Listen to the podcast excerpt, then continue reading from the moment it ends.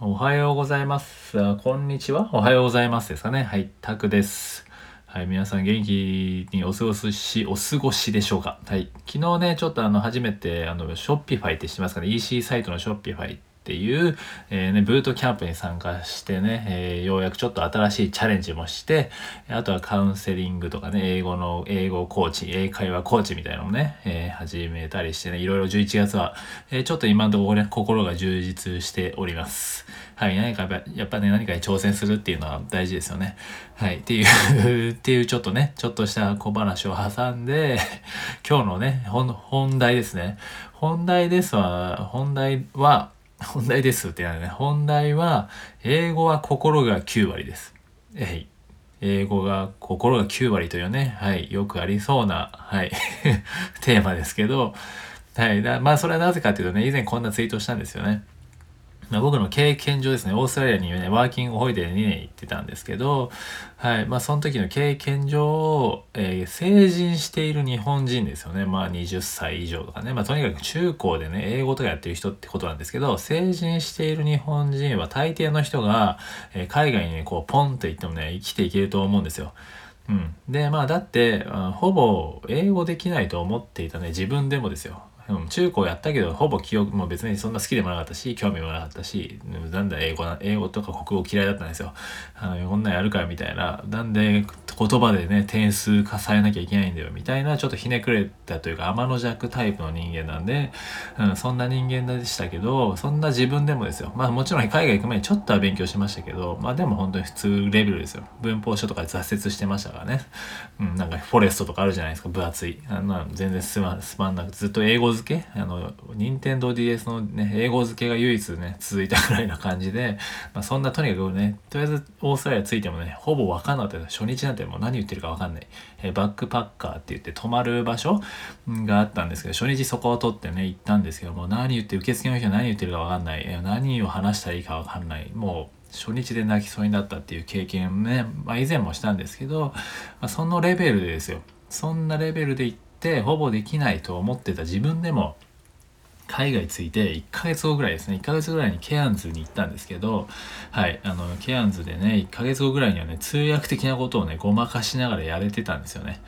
はい、その時はもう心臓飛び出るぐらいバクバクでしたけど、まあもちろんその通訳相手が日本人の高校生とかだったっていうのもね、えーちょっとハードルは低かったんですけど、うん、でもまあやってたわけですよ、ごまかしながら。そのね、えー日本人の高校生たちが来てアクティビティがあってですね、えーアクティビティが、なんだろうな、その、まあよく自然の家みたいな、わかりますかね、林間学校とか、そんなイメージで、まあいろいろ本当いろんなアクティビティがあるんですよね。で、結構アスレチックみたいなのとかあったり、ウォータースライダーみたいなのあったりみたいなので、え英語、外国人ですね、オーストラリア人とかイギリス人だったかな、オーストラリア人とかが、まあインストラクターで、僕らはそれの、な通訳的なポジションというか、なんでそこまで、ね難しいことはないんですけど、でも、できたんですよ。ごまかして。うん。めちゃくちゃ緊張しながらも、もうね、俺はもう英語できますみたいな雰囲気をね、醸し出しながらっていうのをね、えーやってたんですよ。でもやらざるを得なくなったらやっぱりなんとかなるくらいのね、力ってみんな持ってるんですよね。それは、あ僕はね、バイリンガル教育、日本に帰ってきてバイリンガル教育で働いてた時も、ね、英語とね、僕私英語できないんですってお母さんとかもいたんですよ。でもみんなね、こう全然会話は聞き取れるし、なんとなくはね、えー全然言えるんですよね。うん。まあか、もちろんその、パーフェクトに、パーフェクトというか自分の伝えたことで全部言えるってわけじゃないですけど、まあ、でもそれはね、えー意外となんとかね、なります。海外行って、行くと。うん。とりあえずまあ自分は本当そのやらざるを得なくなったんですよね。もう逃げらんないという。はい。や、やってくれって言われたらもうやるしかない。じゃあ、でもそれ意外とこなせちゃったわけですよ。別にそれは自分だからとかじゃなくて、別にきっと多くの人はね、追い込まれたらできます。っていうことで、僕はもう英語はね、心が9割だと思ってます。まあ、それぐらいの日本ものをね、日本人はすでに英語力を持ってるわけですよ。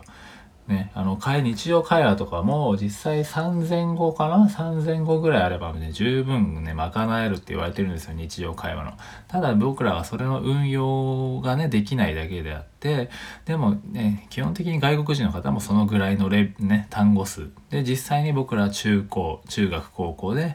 ね、3000語ぐらいは学んでると。ね。え、もちろんそれがね、全てこう会話に使えるものかって言ったら微妙ですけど、でもまあそれぐらいの知識は持ってるんですよ。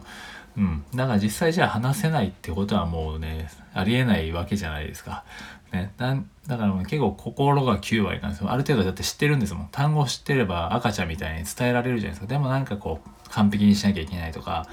そんな文法とかね、確かに大事ですけど、もうそうなんか追い込まれたらね、なんとか もうとりあえず、まあ伝えるだけですからね、日本語にするぐらいは得意じゃない。得意というかね、なんだろう、通訳、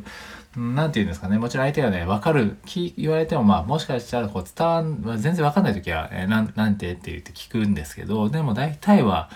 ジェスチャーもあるし、うん、なんかまあもちろんそのアクティビティっていうことで分かりやすかったっていうのもあるんですけど、まあなんとかなるじゃないですか。ある程度は。